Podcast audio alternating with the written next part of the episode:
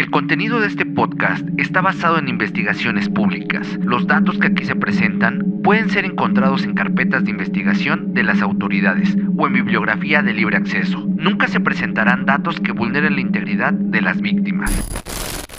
Bienvenidos a un episodio más de Tripas de Gato. Con el caso de hoy, seguro te haré recordar un poco de tu infancia, ya que hablaremos de un programa que ha pasado de generación en generación, los Power Rangers, serie que marcó a muchos niños, pero que desgraciadamente ha sido manchada por sucesos criminales alrededor de sus personajes. Este es el caso de Skyler de León y la maldición de los Power Rangers. Antes de comenzar, un saludo especial para Javier Ortiz que nos escucha hasta Ciudad Juárez. Sin más que decir, yo soy Beth, comenzamos.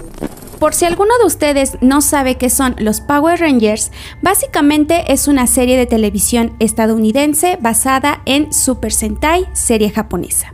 Todo esto desde el año 1993, siendo emitida en diferentes países y diferentes idiomas, además de tener varias ediciones cambiando constantemente de actores. El contenido original es sobre cinco jóvenes superhéroes, los cuales se caracterizan por colores, como el rojo, rosa, verde, azul y negro, teniendo personalidades diferentes y poderes que sus trajes les otorgan. En otras temporadas, los superhéroes son más al igual que los colores. Como mencionábamos, en esta serie han desfilado varios actores jóvenes que comenzaron sus carreras siendo menores de edad, y es aquí donde viene el tema que nos interesa. Pues resulta que existen distintas teorías, las cuales afirman que hay una situación extraña entre algunos actores que han interpretado estos personajes, pues muchos de estos se han visto involucrados en actos criminales y aunque suene contradictorio que en la serie luchan por la justicia para acabar con los malos,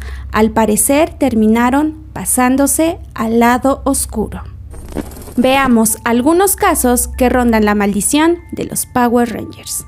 Jason Frank. Este actor dio vida más de una vez al Power Ranger verde, motivo por el cual fue conocido por muchos fans y que lo llevó a participar en convenciones como la Comic Con en Phoenix en el año 2017. La vida del actor estuvo en peligro cuando en plena conferencia un hombre de 31 años vestido del personaje de Punisher iba fuertemente armado con cuchillos y armas de fuego, con intenciones de quitarle la vida a Jason. La policía se percató de esto y logró detenerlo antes de que cometiera el delito. Dentro de las investigaciones que se hicieron, se obtuvo que el sujeto tenía muy bien planeado lo que quería hacer, pues en su casa tenía un calendario marcando la fecha en que intentaría asesinar a Jason, seguido de la leyenda Kill GDF. El sujeto solo se limitó a decir que a pesar de saber que no estaban permitidas las armas en la convención, pensó que al ir disfrazado de este personaje no le dirían nada. Supuestamente, el sujeto ya presentaba antecedentes de haber tenido conductas similares en otras convenciones. Fue acusado de agresiones a un agente, resistirse a la autoridad y posesión de armas en lugares no permitidos, declarándolo enfermo mental y puesto en una clínica para enfermos en Arizona. Austin Shane John. Este actor participó como el Power Ranger rojo en la serie original cuando tenía 17 años. Tiempo después de su actuación, fue señalado de haber trabajado en la industria de contenido para adultos. Él siempre lo negó, hasta que se confirmó que ese rumor venía de una confusión con otro actor que se parecía a él. Aunque esto en su momento perjudicó su carrera por los señalamientos, había sido el menor de sus escándalos, pues en este año 2022 fue acusado junto a 18 personas más por fraude. Resulta que como consecuencia de la pandemia, en Estados Unidos otorgaron ayudas a pequeños negocios que habían sido afectados por el virus. Austin, junto a otras personas, se encargaron de pedir a base de engaños estas ayudas, que sumaban un total de 3.5 millones de dólares. Todo esto fabricado mediante documentación falsa. A sus 47 años fue detenido en Texas y como el caso está en proceso, hay quienes aseguran que podría tener una condena de hasta 20 años en prisión. En su defensa, el actor se ha pronunciado como un padre, esposo, amigo y modelo a seguir para muchos. Dijo no tener conocimiento de lo que hacían las otras personas que detuvieron, asegurando ser víctima de engaño al confiar en ellos.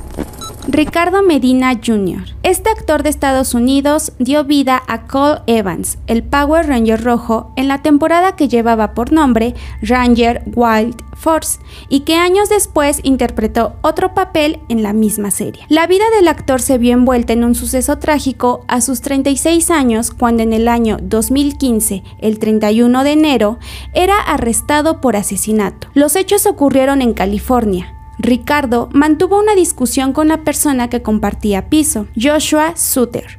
Ricardo contó que tras hacerse de palabras con él, él quería abandonar la habitación para ya no seguir discutiendo, pero Joshua lo siguió y lo detuvo, por lo que Ricardo tomó una espada que estaba a su alcance y lo apuñaló en el abdomen. Aunque después de esto llamó a la policía, el hombre herido falleció en el hospital. Fue hasta el año 2017 cuando después de investigaciones se supo que el motivo de la discusión había sido por problemas amorosos que involucraban a su novia. Ricardo fue sentenciado a seis años de prisión por el delito de homicidio. Después de unos años logró pagar su fianza y cumplir el resto de su condena en su domicilio. Estos son algunos casos en los que se han visto involucrados actores de esta serie, pero hablemos ahora del caso que le ha dado nombre a este episodio. Skyler de León. Nacido el 12 de agosto de 1979 en California y registrado con el nombre John Julius Jacobson Jr., nombre que posteriormente decidió cambiar a Skyler Julius de León. Desde pequeño comenzó a trabajar en el mundo de la actuación hasta que en el año 1993 y con 14 años de edad se unió al reparto de los Power Rangers como el Power Ranger rojo. Era una de esas famosas promesas jóvenes, logrando gran notoriedad hasta que tuvo que dejar esta carrera poco se sabe del motivo, pero algunos aseguran que esto fue por problemas económicos. Pasaron los años y Skylar prefirió enlistarse en la Marina con 20 años de edad, pero teniendo su baja por incumplimiento y haber faltado 15 días sin autorización. En el año 2002 contrajo matrimonio con Jennifer Anderson, estilista de profesión. Formaron una familia teniendo dos hijos. La situación económica, según ellos, los orilló a delinquir en pareja siendo cómplices. Su vida criminal comenzó con delitos menores, como asaltos a tiendas hasta el robo de vehículos. Al notar que a causa de esto tenían mejores ingresos económicos, Skylar comenzó a planear delitos más grandes para llevar su vida a otro nivel. Así que comenzaron a robar sin importarles si en el camino tenían que asesinar. Con una meta fija, comenzaron sus planes y en el año 2004 asesinaron a Tom y Jackie Hawks, una pareja que vendía un yate el cual lo había anunciado en un periódico. Skylar, al ver el anuncio, los contactó. A la cita acudieron él, su esposa y tres personas más que eran sus cómplices. Cuando comenzaron a inspeccionar el yate, las tres personas con pistola en mano sometieron a la pareja, obligándolos a firmar los papeles que cedían como propietarios a Skylar y su esposa. No conforme con esto, Skylar con ayuda de Jennifer ataron a la pareja a un ancla y fueron lanzados vivos al agua ocasionando su muerte por ahogamiento. Los cuerpos nunca más fueron encontrados. En el año 2005, uno de los cómplices delató todo. Tras una serie de investigaciones, tiempo después fueron detenidos todos los involucrados. Esto incluía al actor y su esposa, siendo señalados como principales autores del crimen. En medio del proceso de investigación y en búsqueda de los cuerpos de las víctimas sin tener éxito, Jennifer pedía el divorcio de Skylar. Con este hecho, ahora cambiaba una vez más su nombre. Pasó a llamarse Skylar Preciosa de León, asumiéndose como una mujer y a la fecha siéndolo legalmente. Durante sus días en prisión, en el año 2008, Skylar lesionó sus partes íntimas. Según él, quería convertirse en mujer a como diera lugar. Su abogado dijo que los asesinatos solo fueron una mera desesperación para conseguir dinero y poder operarse para cambiar su sexualidad diciendo que él había vivido una infancia traumática tras haber sido abusado física y sexualmente en repetidas ocasiones por su padre, pidiendo una pena justa para su cliente. Por su parte, Jennifer tenía conocimiento de las intenciones de Skylar, pues a pesar de que le había dicho que él se asumía como mujer, su atracción amorosa seguía siendo hacia las mujeres. Dentro de las investigaciones, Skylar también fue declarado culpable por el asesinato de John Harvey en el año 2003.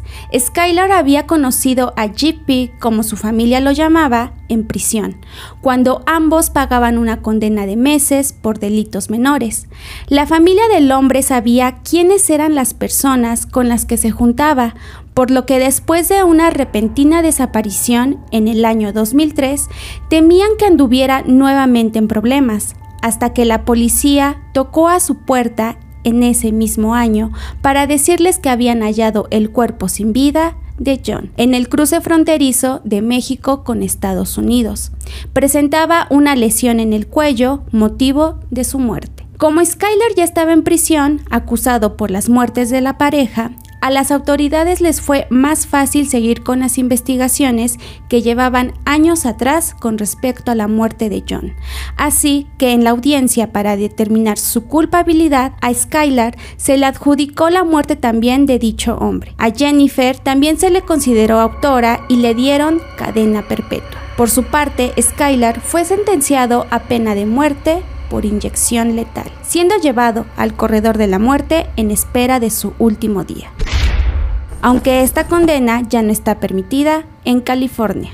De hecho, en la actualidad hay 737 personas en dicho corredor sin ser ejecutadas, condenados a pasar toda su vida tras las rejas. Durante sus días en prisión, Skylar comenzó su transición para ser mujer con hormonas y terapia. Incluso ha manifestado que desea ser trasladada a la prisión femenina. Todos estos sucesos han logrado que una serie de teorías conspirativas giren alrededor de los actores que han participado en la serie Power Rangers, sobre todo los que han interpretado al Power Ranger rojo ya que pareciera que ha sido una maldición para algunos. Además de estos casos, también se ha hablado de extrañas muertes de algunos actores o fatales accidentes que han sufrido, lo cual para algunos solo ha sido mera coincidencia, pero para otros una maldición de quien llega a convertirse en uno de ellos.